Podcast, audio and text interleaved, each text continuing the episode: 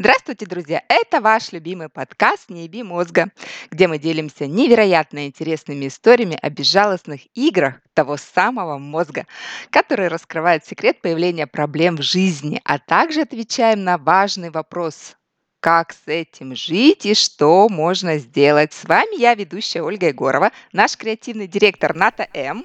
Привет, привет и нейропрактик нового поколения Натали Шум, которая более 11 лет посвятила работе с людьми, а еще вдохновила нас на создание подкаста с историями из жизни людей. Натали. Привет, привет. Привет. И сегодня у нас интересная тема. Что делать, если ревность изнуряет и не дает покоя. Откуда берется это чувство и как от него избавиться? Как связаны между собой ревность и любовь? И что делать человеку, который страдает от беспричинной ревности партнера? Вот об этом сегодня поговорим, да, Наталья? Да. Тема нашего давайте, выпуска давайте. Ревность. Горячая тема, горячая тема. Отпуска, вот эти вот женщины в купальниках, мужья э, в трениках и как это, в алкоголичках, в майках, которые вот так вот смотрят на свою похудевшую жену. Она тык-тык-тык-тык-тык-тык-тык такая тыкает по пляжу. Да? Что? Что? Откуда? Наташа, откуда ревность? Почему? Да, давайте Вообще, разберем. вы ревнивые девочки? Давайте сначала про... про... Вот, Наташа, ты ревнивая? Была. Была, в свое да, время, Прекрасно. Да. Оля, ты ревнивая? Я думала, что нет. Оп. Ну, иногда, наверное, да. Нет, все зависит от обстоятельств. Давайте сразу проясним. Вот смотрите, что такое ревность? Это человек, который видит, что что-то происходит, да, какие-то э, какое-то внимание, какие-то эмоции, какие-то эмоции ему не достаются, и он начинает ревновать. Но это оправданная ревность. А есть еще неоправданная ревность, о которой мы сегодня и поговорим. Да, Натали? Ну, мы об, о любой ревности поговорим, потому что на самом деле ревность такое болезненное девочки чувство, и все, кто проживал его хоть раз, они, я так думаю, со мной согласятся.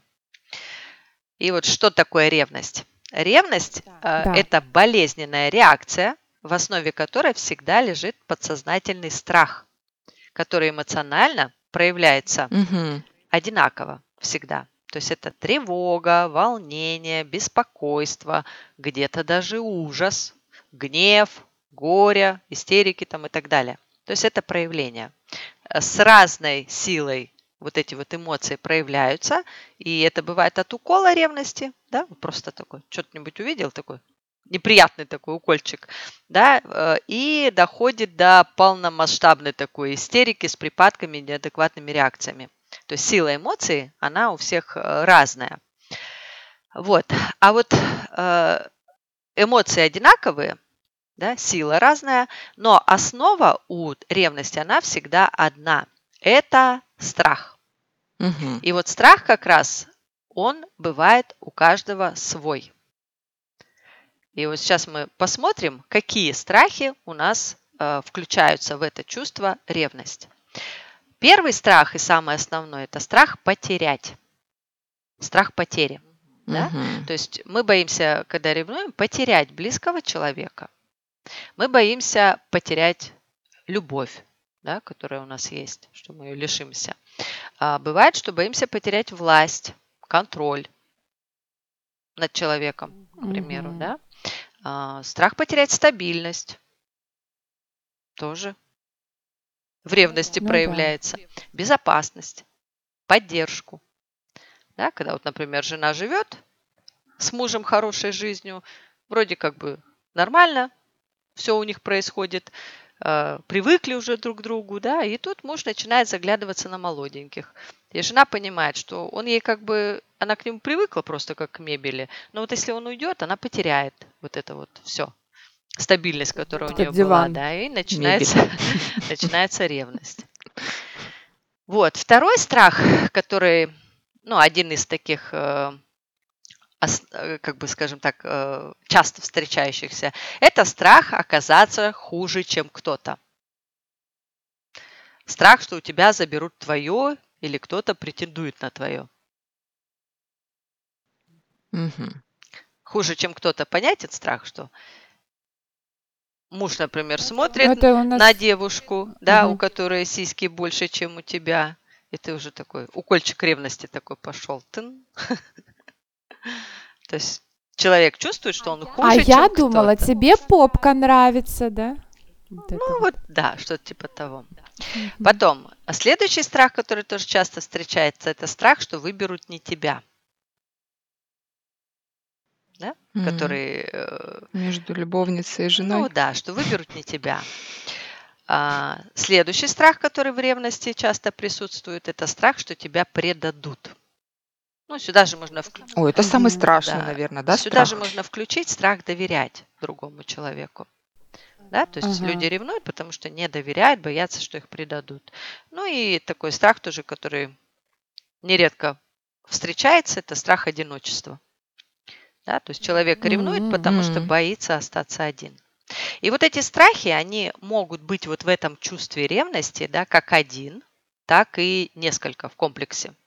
И именно поэтому ревность это такое очень сложное чувство, с которым человеку, в принципе, очень тяжело справиться самому. Потому что оно состоит из некоторого набора вот таких вот страхов. И чем больше этот набор страхов, тем сильнее, а, ну, скажем так, вот эта эмоция идет ревности, эмоции, связанные с ревностью. А вот если ревность патологическая, то есть это говорит о том, что включено полностью весь набор, весь комплект перечисленных страхов у человека.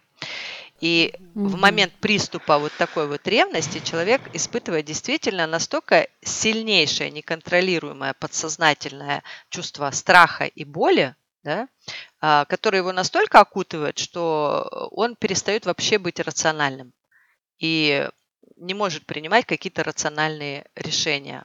Вот. Встречали такие Да. чувства Очень ревности? встречали. Да. Да. Ну, как-то, Ну, знаешь, больше наблюдали за Ну, такими наблюдали, чувствами. да. Вот э, на Нам самом деле, чужды. да, ревность, она у всех проявляется по-разному в мере, скажем так, по мере распущенности, да. У каждого своя. Кто-то тихонечко ревнует, а Мгм. кто-то ярко проявляет. Но очень часто вот под порывом ревности люди вытворяют такое, что они вообще сами от себя не ожидают. То есть человек в ревности... Ну, это похоже на болезнь. Да, то есть человек, ну, не, не- это не то, что болезнь, это очень сильное, а, подсознательное вот такое вот э, чувство, которое владеет тобой, ты ничего с ним сделать не можешь. Такое ощущение, что вот Ну, сознание, не да, сознание выключается, а э, подсознание тобой руководит. И часто же из ревности, например, там убивают, да, или еще что-то делают, гадости какие-то. То есть человек начинает в целом проявлять такую сверхизобретательность в попытках там обнаружить доказательства измены, да, не изменяет ли вам партнер, Мгм. что придумывают э, разные такие, ну, скажем, ходы конем, которые иногда смотришь, думаешь, ну вообще как человек так сделал? Додумался Да, до такого, вот- да? Вот эту бы энергию, говорит, да в хорошее русло. и- да. Да, да. И вот у меня была клиентка такая а, чувством сильным вот этой вот ревности, то- такой вот патологической, можно сказать. Мгм. Она ревновала своего любовника, любовника, бывшей жене, Прекрасно. бывшей жене. Замечательно. Огонь. Причем она этого любовника Да. любила до соплей, там, ну, прям созависимые отношения были, то есть она его на пьедестал поставила, Мгм. короче, и очень сильно любила. И этот любовник, э, она его оберегала от всех, вот, чтобы, не дай бог, там всех баб разгоняла, была самая там красивая и так далее. Ну, то есть вот старалась быть на первом месте. А вот жена, она, понимаешь, он регулярно ходил с ней на встречи с женой, потому что у них там общий ребенок был, и им надо было все-таки как-то короче, как-то коннектиться, Встречаться да, иногда. встречаться, вот. И, конечно же, этот факт ее весьма раздражал. Она не была готова к тому, чтобы его вообще делить хоть с какой-либо бабенкой, несмотря даже на бывшую жену, понимаешь? В общем, она это, Тем более. да, она, она это терпела, в общем, ревность ей покоя не давала. Это как по принципу, знаете, мужики ревнуют, когда любят, а бабы ревнуют, когда всегда. Вот это из такого же, короче, э, набора. В общем, э, однажды э, ревность это у нее все-таки рванула наружу, когда он после какой-то там очередной встречи с женой, а они что-то там подруганные были или что-то типа того. А тут он после встречи с женой приходит такой довольный. Такой, говорит, что ой, мы так хорошо пообщались, там, то все. И, и, и, и это, и, и у нее такие, прям. как это, э, укольчик. Да, Забрала, да, упала. забра- забрала, такой стала западать, и она позволила себе негативно на эту тему высказаться. Типа, что, ну, типа, твоя жена такая, ну, типа, уже столько прошло времени, она в новые отношения даже вступить не может, типа, ну, типа, ни о чем. А, Типа, и вот она, наверное, специально с тобой хорошо относится, типа, хочет тебя назад в кровать затащить, потому что никто к ней там не, не лезет, скажем так. Ну и мужик взбрыкнул, оскорбился, видно, вскипел и заявил, что если же его жена захочет с ним переспать, он с ней переспит. Понятно? Потому что, Вообще-то. потому что она же спит вот со своим мужем. Между прочим. Да. И тут забрала, попадал. Так, Стоит автомат, и такие, она просто впадает в истерику, да, по поводу этого. Вот, но предъявить-то как бы нечего. Ну, то есть сказал-то Ну он да. по факту. И вот это вот ее, в общем, да? вот эта вот идея, она у него, у нее засела в плане того, что раз он это сказал, значит, походу там что-то есть. То есть все у нее начало вот трррр свербеть там на Нет, а, И вот как это выяснить, да, она же не знает, то есть она жену не знает, э, ну, как бы доступа у нее нету. Вот. И, ну, ей надо было выяснить, в общем, к чему э, жена, скажем так, готова, и готова ли она все-таки к нему в койку прыгнуть в случае чего. То есть этот факт. Вот. И она что сделала? как Она, короче, нашла сделала? ее в соцсетях, зарегистрировалась под, под именем там какого-то парня из другого города якобы, а, сперла какие-то фотки там у какого-то чудесного мучача, э, симпатичного со всех сторон, вот, и завела с ней роман. Понимаете, по, по переписке. М. То есть она, Отвлечь А- а- Вот у людей время, хочется сказать. она начала куча. ему, пи- ей писать, вот и типа, ой, какая вы красивая, ла-ла-ла, короче, в общем, и, и, и пошел прям роман у них, да. То есть она нежно с ней общалась по переписке, тихонечко выясняя между делом все подробности о их отношении с бывшим мужем. Понимаете? То есть как бы ля-ля-ля, то раз там, а мужик что-то спросит бывшим, да, там, а как это, а как то, ну, типа, э, эти всякие. В общем, выясняла все подробности. И выяснила, что та его ненавидит, короче, считай там таким раз таким. Вот ее это стало как-то, ну, немножко успокаивать. Ну, как бы переписка уже идет, она что-то не может относиться, а, ну, как остановиться, и ей нравится, что она может узнавать какие-то подробности, потому что если они встречались, та рассказывает потом жена ей, да, о том, о том, как прошла встреча. То есть, типа, она под контролем все держит, знаешь, в курсе. Вот. И там, вплоть до того, все развилось, короче, до уже интимной переписки. Понимаете? Любовь пошла, якобы. Вот. И, И в общем, самое страшное, да, тут жена влюбляется в Да. неё. Она Да, Да, да, и и- уходит, бросает мужа и и, любовника. жен- и ж- не, не, и вот эта жена его, его любовника влюбляется в этот персонаж мифический. Вот. И потому что якобы он так ее чувствует, она первый раз встречает такого мужчину, ла-ла-ла-ла, в общем, все в таком духе. И Вот. И она стала одолевать парня так называемого «давай встретимся». Я готова к тебе прилететь с чемоданами вот прямо завтра. в таком духе, короче. И тут дама напряглась. Что делать-то? И, в общем, удалять анкету, и, исчезать. в общем, в итоге, да, в итоге она инсценировала, что парень, парня, парень умер, парень умер. А, типа ей кто-то там написал, что парня сбила машина, он погиб. И потом с упоением слушала, как любовник ей рассказывал, что вот встретился с женой, она такая грустная, вся в печали, что тот, в кого она влюбилась, погиб. Понимаете? Вот, История Да. достойна Да. просто вот романа. да. Сериал. Вот. Так что посмотрим, на чем же все-таки основано базовое чувство ревности, да, на потере. То есть потеря у нас, э, она, как правило, формируется в период от года до трех лет. Чувство ревности, вот это вот начало его, да, Так. и край Мгм. до пяти лет. Вот край до пяти, да, Мгм. почему? А потом что с ним? Я имею в виду зачатки, да, откуда оно формируется. берется, да. А, все. То есть любое чувство, которое ты испытываешь в настоящем времени, особенно сильное, оно имеет где-то первый свой, м, ну, начало, да, свой первый, э, момент, когда в мозге это записалось как нейронная такая связка, основанная на болезненных вот этих чувствах потери любимого человека, mm-hmm. да. И вот от года до mm-hmm. трех э, ребенок, он, как правило, очень остро реагирует на маму и папу, да. да?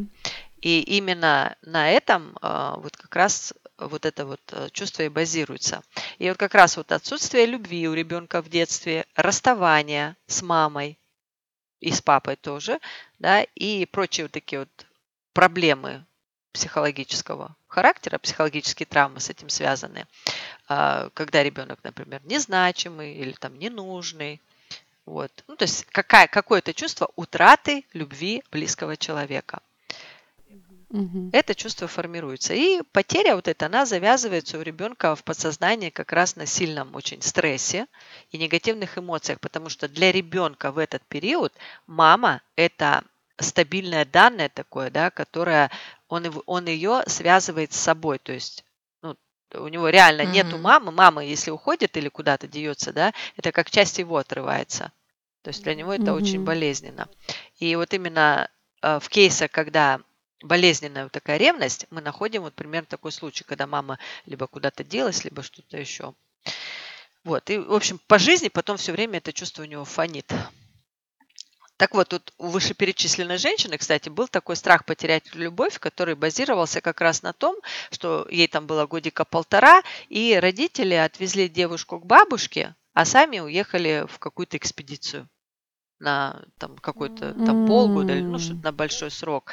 И вот это вот резкое расставание, потому что девочка, ну, по всей видимости, совсем не была готова, да, к этому, а, он был для нее таким сильным потрясением, потому что бабушка еще и не особо знакомая, то есть она жила вот с мамой, с папой, а тут ее резко бабушки отвезли и их только и видели, этих родителей. Вот. Мгм. И она так долго истерила и плакала, в итоге сильно заболела. И потом по жизни любая потеря или угроза потери, что может кого-то потерять, у нее связывалась прямо вот с этой истерикой, которую она не могла контролировать. То есть почему, когда а, ей любовник сказал вот это, да, у нее просто забрала, упала, и она впала вот в эту истерику. Вот вам, пожалуйста. Понятно? Ну все, девчонка сейчас здорова, жива, процветает, надеюсь же, после коррекции. Надеюсь. Что- Это же Вернулась, самый значит, главный хорошо. вопрос. Что Слава процветает. богу. Вот. Страх оказаться хуже, чем кто-то, про который мы говорили в начале, да? А, это те, которые потом сиськи идут делать. Ну, да, он, он всегда связан с низкой самооценкой. Вот страх оказаться хуже, чем кто-то. Мгм. Мгм. И вот здесь в кейсах мы находим моменты, когда родители постоянно ребенка сравнивали с кем-то или принижали. Это вот по принципу, вот эта девочка, вот посмотри, какая молодец, а ты Сын такая подруги вот это, да? грязнуля, да, или там Синдром. у этой девочки вот хорошо получается, а посмотри на себя. Это вот хорошо делает или это красивше, вот, а ты вот как неряха выглядишь примерно и так далее.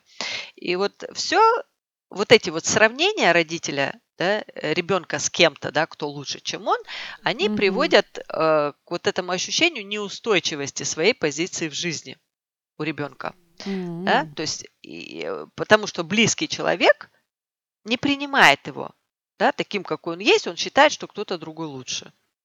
И вот на этом э, Мгм. завязываются нейронные связи с- на стрессе, и ребенок потом по жизни будет также подсознательно себя принижать и также точно чувствовать, что э, кто-то в окружении э, лучше будет для его близкого, больше достоин внимания, чем он там и так далее.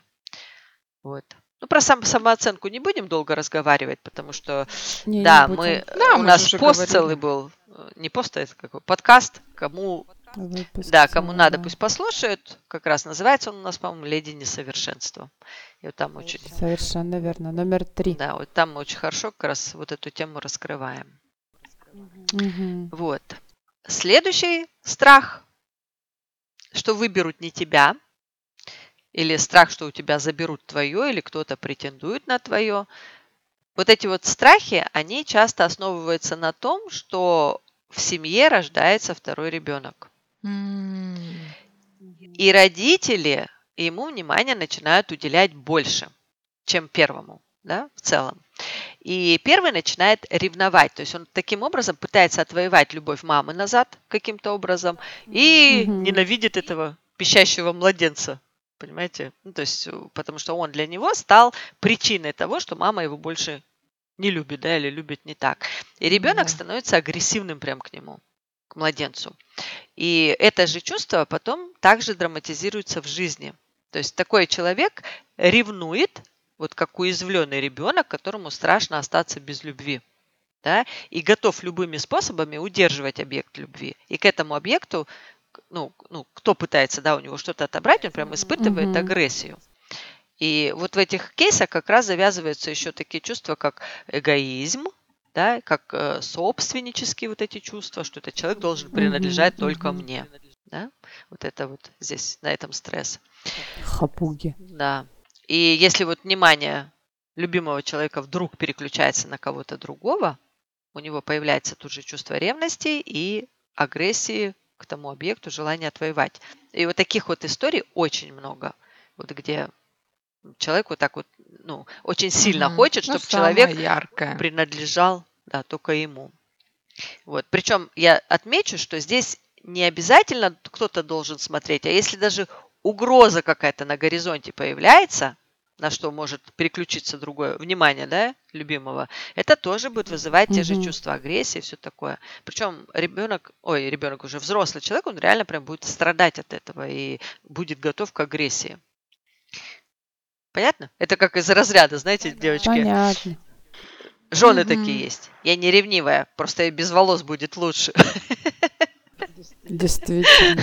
Когда- А знаете, какую да? историю вспомнила? Я не знаю, она как бы сюда, под- ну, катит, не катит. А, Жила-была девушка молодая, а, влюбилась в женатого мужчину, было, были у них отношения. Значит, женатый мужчина уехал далеко за много тысяч километров и, естественно, любовницу забрал с собой. В общем, в таких отношениях что-то больше 10 лет она провела. А В итоге он развелся, женился на этой любовнице и посадил ее в золотую клетку.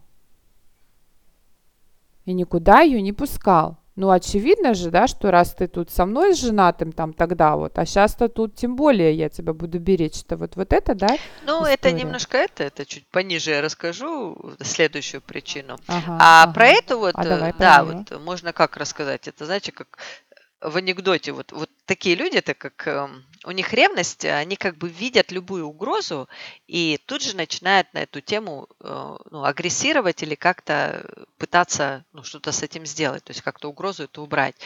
Анекдот такой есть. Мгм. Жена, э, короче, жена ревнует мужа э, к некой Вале, с которой муж переписывается по имейлу. Переписка ведется. Вот. И жена, короче, такая понимает, что что-то херня какая-то. Часто он с этой Валей что-то переписывается. И она решает сделать ход конем, заводит себе почтовый ящик, подписалась там Валей и написала ему письмо. «Милый, бросай свою дуру и женись на мне. Твоя Валя». И ждет такая, что же он ей, блядь, ответит.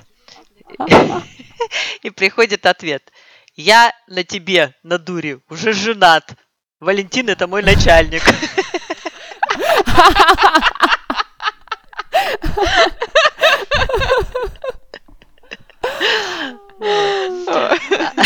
Отлично. На дуре я уже женат. Вот. А по кейсам, да, я расскажу пример такого кейса, да, который действительно был очень болезненный. У меня был парень, который э, вот так вот болезненно очень ревновал свою девушку. То есть он заставлял ее чуть ли не в паранже ходить, Мгм. понимаете? Он следил за ней, проверял все, все ее телефоны, во сколько пришла, во сколько ушла, все отписки там должны быть у нее, знаешь, каждый этот момент. Какой Да, кошмар. то есть контролировал прям как сумасшедший ее вообще, да, изводил прям вот этой своей ревностью тупой. И причем при этом бил всех, кто, как ему казалось, мог претендовать на нее. Вот они куда-нибудь придут в кафешку, какой-нибудь парень смотрит на нее, все, Дебошир. драка, да, э, однозначно. И причина вот такой его патологической ревности как раз была связана с рождением младшего брата, да, младшего ребенка в семье которого он просто ненавидел. Да, вот, то есть, когда он родился, все внимание мамы ушло к этому брату. Вот, и вот эта ненависть маленького ребенка, у них разница что-то года три, по-моему, была там небольшая. Mm-hmm. Да, и вот он прям ненавидел, что мама все внимание посвящает этому пищащему кульку, вот, и э, что этот кулек забрал, грубо говоря, его маму которая перестала обращать на него внимание и что с ним там делать. Вот. И он mm-hmm. разработал план. Ему около трех было где-то. Он разработал Прекрасно. план, как, сука, от кулька избавиться, понимаете? И однажды, когда младенец спал, маленький, да, а мама отвлеклась куда-то, учехлила там на кухню что-то приготовить, он взял подушку и накрыл младенца лицо и стал душить прям прям душить. Он настолько его ненавидел, вот такое ощущение у него было. Вот. И благо, что там мама зашла в комнату и эту картину увидела. План, скажем так, провалился. Но мама, она повела себя прям неадекватно. Она ребенка избила до синевы просто. Ужас, Ужас ну, какой. Как бы ее можно тоже понять, да, ну ты представь, ты родил ребенка, а тут его душат, понимаешь? Практически. Ну так это представляешь, как надо довести первого, чтобы он на такое решение. Да, да. Ну, вот, э, все же по-разному реагируют. В общем, она э, избила его вначале, да, а потом на следующий день э, отвезли жить к бабушке его, просто вот как выкинули, да. И вот это вот mm. ощущение, что у него, что выбрали не его. То есть победил вот этот mm. вот. Понимаешь? Кулек. Кулек. Да, и вот э, именно Господи, вот поэтому, да, у него именно такие вот ощущения были, что в любом случае, если есть какая-то угроза, что выберут не его, у него подсознательно включалось вот все, э, все вот это вот, все болезненные эмоции, которые вот тогда он пережил в этом возрасте. Вот. Так что если в детстве ребенка сравнивали с другими или отдавали предпочтение другому, да, какой-то ребенок любимее, который а какой-то там нелюбимый, а, как раз вот у взрослого человека и появляется вот это желание оградить партнера от общения с другими. Понимаете? Mm-hmm. Да, чтобы не столкнуться потом с аналогичными ситуациями сравнения или э, с возвращением вот как раз вот в этот болезненный опыт, чтобы такого не повторилось. Mm-hmm. А вот следующий страх как раз про тот случай, Наташа, про который ты говорила. Так. Здесь страх, что тебя предадут или тебе изменят, да, по-другому. И угу. вот этот вот страх, он, как правило, базируется где-то на предыдущем предательстве. Да, это да, он да, состоит да. из двух частей. А, первое на предыдущем предательстве, да, когда партнер изменил, и человек пережил с этим ну, много болезненных эмоций. Но основа любого такого предательства, которое во взрослой жизни человек получает, да, она всегда тоже кроется в детстве, когда ребенок был отвергнут родителями каким-то образом. И в подсознании заложилась mm-hmm. вот эта вот программа, которая потом начинает у человека в жизни повторяться. И это такие моменты, когда, например, мать бросила ребенка, да, а, когда там отец ушел из семьи и бросил ребенка. Ну, то есть ребенок чувствовал себя именно отвергнутым. И, как правило, вот здесь, если человека один раз предали, да, он будет уже настороженно себя вести в отношениях. А если такое повторяется неоднократно, то у него в целом начинает недоверие к людям расти у этого человека. То есть он перестает mm-hmm. доверять. Понимаете? И там уже неважно, есть ли реальная угроза, нет ли реальной угрозы. Вот этот негативный опыт ну, нейронные связи, да, которые были завязаны на стрессе, mm-hmm. они вообще не дают ему полноценно довериться близкому человеку. Он просто не может этого сделать. А что с этим делать? Ну, вот сейчас мы дойдем, чем я сейчас вторую часть расскажу. Вот это ага, давай, давай. Страха предательства, да, есть э, патологический страх предательства. Да, патологический. Так вот, патологическим страх предательства становится тогда, когда человек сам изменял партнеру. Причем не обязательно этому, да? а возможно изменял в предыдущих отношениях. И вот как раз твоя история это вот это. Потому что да. в этом случае включается проекция на партнера своих косяков. Понимаете? И начинается вот эта вот беспочвенная ревность. То есть ревность здесь, это можно сказать, это подозрение, что изменяешь не только ты, но и тебе. состоянии. Как можно, да? Да, да. Вот. И работая вот с такими кейсами именно патологических ревнивцев, да, обычно Так. всегда идешь по цепи событий, где они предавали, изменяли там или что-то делали. И человек, в конце концов, когда вот эти все случаи осознает, да, он начинает видеть, что он, по сути, драматизирует свои собственные измены.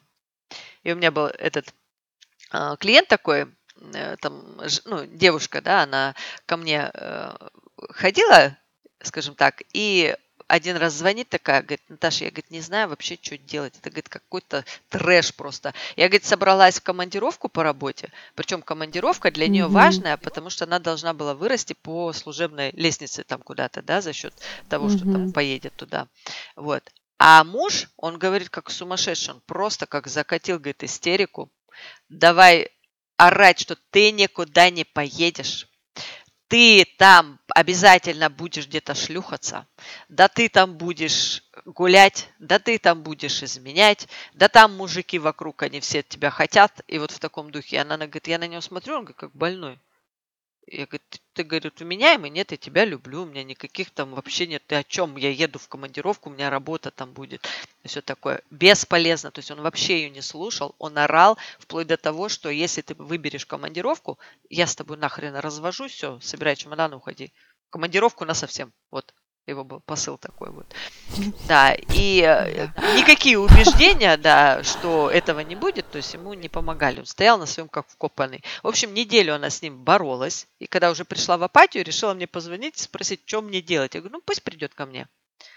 Скажи, что, ну, как бы это ж, э, ну, он видит же, что это очень сильное такое чувство. Говорит, с чем связано, давай посмотрим и так далее. В общем, она, он ее ко мне притащил, она его ко мне притащила, и в итоге вот он садится ко мне в кресло, и полчаса я просто слышу потоком кри- критику ее.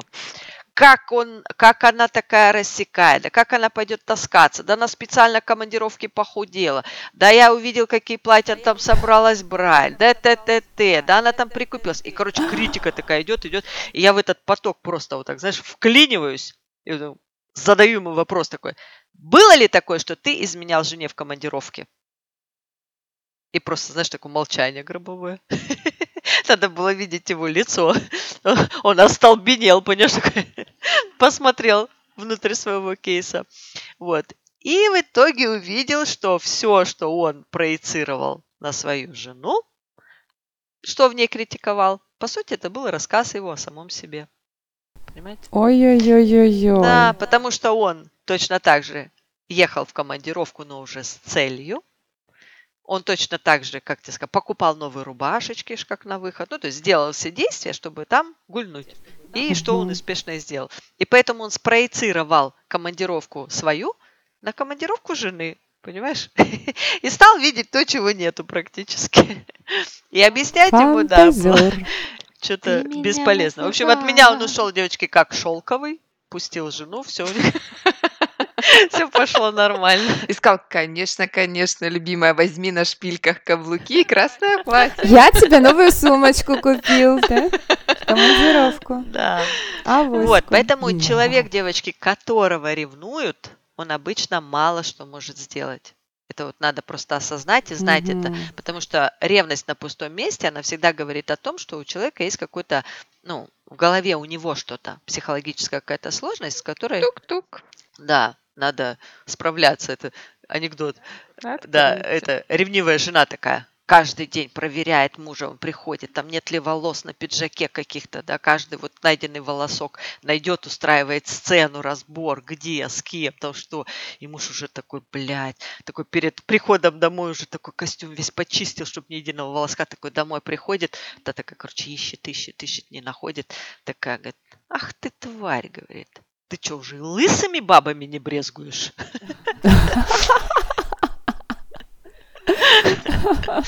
Из разряда.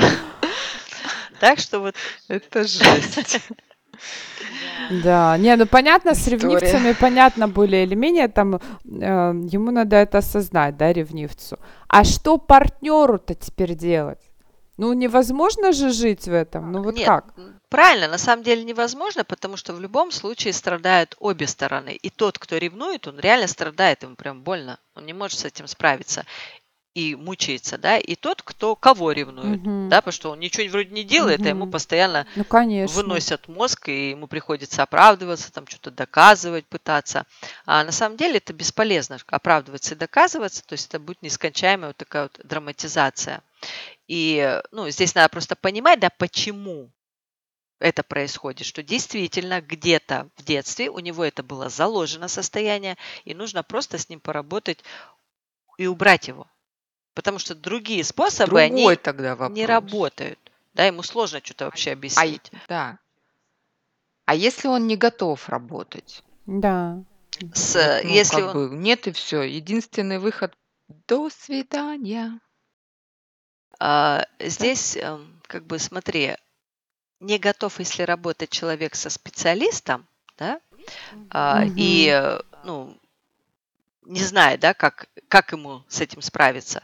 А, Как бы здесь вот единого лайфхака, да, его дать невозможно, потому что каждый кейс, он очень индивидуальный. И вот у одного одно что-то, у другого другое, и, как правило, это же не одно событие, а этих событий несколько, которые приводят в итоге Мгм. человека к такому состоянию, в котором он находится сейчас. Вот. Но какой рецепт тут я могу дать, да, или как лайфхак? Вот я вам рассказала, Наконец. я вам рассказала, да, а, что каждое чувство ревности, оно содержит в себе вот эти вот разные страхи. Помните? То есть то, Так. на чем базируется. Да. И вот что надо сделать человеку? Надо посмотреть а, на свое чувство ревности и прям написать, от чего я боюсь, когда ревную. Чего я боюсь? Я боюсь, что Мгм. меня бросят, я боюсь, что она выберет другого, да, я боюсь, там, что она меня предаст. Там, ну, то есть человек должен выписывать вот эти вот все страхи, и у него получится некий список да, вот этих конкретных страхов, почему Так. это происходит. И потом по каждому из страхов да, ему нужно вспомнить, а когда он раньше чувствовал ту же самую эмоцию, то же самое чувство. Мгм. То есть Мгм. вспоминает случай, потом опять себе задает вопрос, а еще раньше, когда я чувствовал эту эмоцию? Вспоминает случай. Опять, а еще раньше, когда я чувствовал эту эмоцию? И таким образом, вот как можно дальше ты пытаешься вспомнить, уходя в самое-в самое детство, где ты чувствовал эту эмоцию. И когда вы дойдете до первого случая, как правило, этот случай вызовет у вас желание рассмеяться. Понимаете? И Мгм. если вы нашли такой случай, когда вы расхохотались, когда его вспомнили, вы реально, можно, можно сказать, что вы этот страх уже купировали. Понятно? То есть он перестанет проявляться с такой силой. И вот так мы проходим по каждому страху. Но это же опять для тех, кто хочет на это посмотреть и кто хочет с этим что-то сделать. А если не хочет, Олюшка, если человек чего-то не хочет, он найдет тебе миллион причин, как этого не делать. А если что-то хочет, он найдет Да. тысячу способов, как это сделать. Это ж... Стимульнуть невозможно, да, получается? Ну, как-то, чтобы человек тоже захотел. А, здесь, видите, как бы возможно, каким образом? Просто сесть, вот, например, муж ревнует, да, сесть и поговорить прямо. А почему ты меня ревнуешь? Ну, то есть чего ты боишься? Ты его спрашиваешь прям, да? И он говорит, я боюсь, что ты там налево куда-нибудь уйдешь. Ну, хорошо, а почему ты этого боишься? То есть ты что, мне не доверяешь? Или тебе кажется, что я ну, вот, способна, да, встать вот так и пойти налево? То есть ты реально так про меня думаешь? И когда вы вот эти вопросы начинаете ему задавать, он будет вынужден посмотреть, а действительно почему. Потому что чувство, которое им владеет, вот эта ревность, оно, как правило, неосознанно, э, из подсознания идет. Понимаете? И человек его даже не осознает. А когда вы ему задаете вопросы, он начинает на него, по крайней мере, смотреть. И очень часто на нескольких вопросах человек приходит в тупик и типа, действительно, а что это я? Да? То есть, когда он начинает смотреть, Фигнёй да, потому что я еще раз говорю, что подсознание, оно действует, воздействует на вас в обход сознания. То есть сознание как будто выключается, а Вот. подсознание работает, понимаете? И, но когда вы начинаете сознанием смотреть на это чувство, вы уже можете а, что-то с этим, скажем так, сделать. Вот. Ну, а наконец-то если ревность болезненная прям, и вы, он, она действительно мучительная, и вы видите, что это э, что-то настолько неоптимальное, что мешает жить и вам, там, и супругу, и жене, там, ну, то есть целиком, то Супруга, да? да, ну, я имею в виду, что вот прям мешает жить, то здесь, конечно, надо лучше прийти ко мне и быстро это все сделать и не мучиться, поправить, Да, чем да. вот это Да. вот все терпеть. Мы нашли ответ. Да. Ну все, теперь у нас есть Всем все виновато ответы, это мы во всеоружие. подсознание. Лоботомия. Предлагаю лоботомию. Ну это к другому специалисту. Ну, конечно, это не к нам. Не это факт, что поможет вообще. Да, Что, это другая история. Мы за безинвазивные методы. Какое слово красивое Лоботомия это это. Полет над гнездом кукушки, помните, как он просто стал безэмоциональным? А это уже не Да. жизнь. ну, слава богу, что У нас Нам с это не эмоциями все в порядке, все в порядке. у нас прекрасное, счастливое будущее. Ну, я хочу сказать привет опять всем родителям. Любите Люблю своих их, детей. обнимаю. Да, здесь, Пони- да, здесь можно... Отдавайте, как это, подождите, осознанно подходите к тому, что вы заводите одного, двух, трех, десять детей очень осознанно, чтобы потом вы не мучились, что ваш ребенок пытается убить другого, да? Да, здесь э, главное, когда рожаешь, вот когда ребенок первый маленький, и вы рожаете второго, очень важно прям придавать много значимости первому вот в этот период. То есть малышу-то еще ничего не надо, он по-хорошему кормишь его и все. Спрашивали. Я Ой, Даша. не спрашивать, я хотела рассказать. Есть э, такой прием, когда рождается младший ребенок, для того, чтобы э, старший к нему лучше относился и понимал вообще э, значение этого ребенка в его жизни, э, нужно попросить старшего ребенка, пойдем, поможешь мне, ну ты как-то ближе же к нему по возрасту, да, поможешь мне выбрать для него там игрушки, ползунки, ну то есть э, давать ему возможность участвовать в жизни этого ребенка. Да, это и есть придавать значимость. ближе Да, то есть не отодвигать, типа не мешай я тут с ребенком, а придавать значимость. Да, И да. правильно будет, тут, например, мама кормит этого ребенка, да, и этому сказку в это время читает. Да, ну, то есть прям придавать, не, Ну, не, не да. делать так, чтобы ребенок начинал чувствовать мало внимания. Потому что в итоге Мгм, вот та- мгм. такие случаи, я вот рассказала один, а таких случаев девчонки много попадается, когда реально младший, э, младшего ребенка старший хочет придушить или что-то ему сделать, какую-то гадость, что-нибудь налить на него кипятка, такой случай был. Понимаете? Боже. Ну, то есть вот, э, х- э, то есть богу, ребенок хочет, да, прям избавиться всеми путями, а и какие у них там пути в головах придумываются, это уже Привет, одному ПДН. Богу известно. Да, поэтому тут дело такое. Что такое ПДН? Ну это в полиции отделение, которое несовершеннолетними А, безобразниками всех кому до занимается. трех? Может Не, ну быть. вообще очень как бы мы в очередной раз поняли, что значение родителей, особенно мамы, просто колоссальное в жизни ребенка. И что Особенно до если трех лет. да. мама э, Мгм. что-то накосячит, то мучиться потом придется другой женщине или мужчине. Так И что не давайте- одной, может быть, женщине, знаешь, а вот Мучиться это и всё ребенку в любовницы первую очередь мужа, да, придется. Ребенку. Мучиться придется всем. И мама что потом давайте, будет дорогие родители, собирать. Все-таки более, более как-то осознанно заводить, если так можно сказать, детей и относиться к ним. Ну и мы заканчиваем, мы подходим к Да, концу наш да. выпуск. Мы все сказали. Тогда я Мы все хочу- сказали. По крайней мере, основную Да, часть сказали, на да. связи. Да. На самом деле тема-то гораздо вашими глубже, ну вот вкратце, как бы основное, я думаю, мы сказали все. Делитесь своими историями про ревность в комментариях. Может быть, самое интересное мы потом обсудим. Да, ну а мы продолжаем делать счастливым наше окружение и очень благодарны вам, если вы находите людей или видите, кому порекомендовать посмотреть наш выпуск подкаста и рекомендуете, люди смотрят э, и слушают, и что-то могут хотя бы с этим сделать. Ну а с вами была Хотя бы с этим. Натали Шум, Ната М, Да, я тоже была с вами.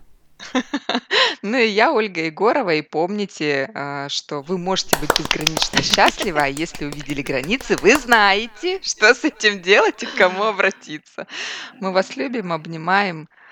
Пока-пока. Всего доброго. Спасибо.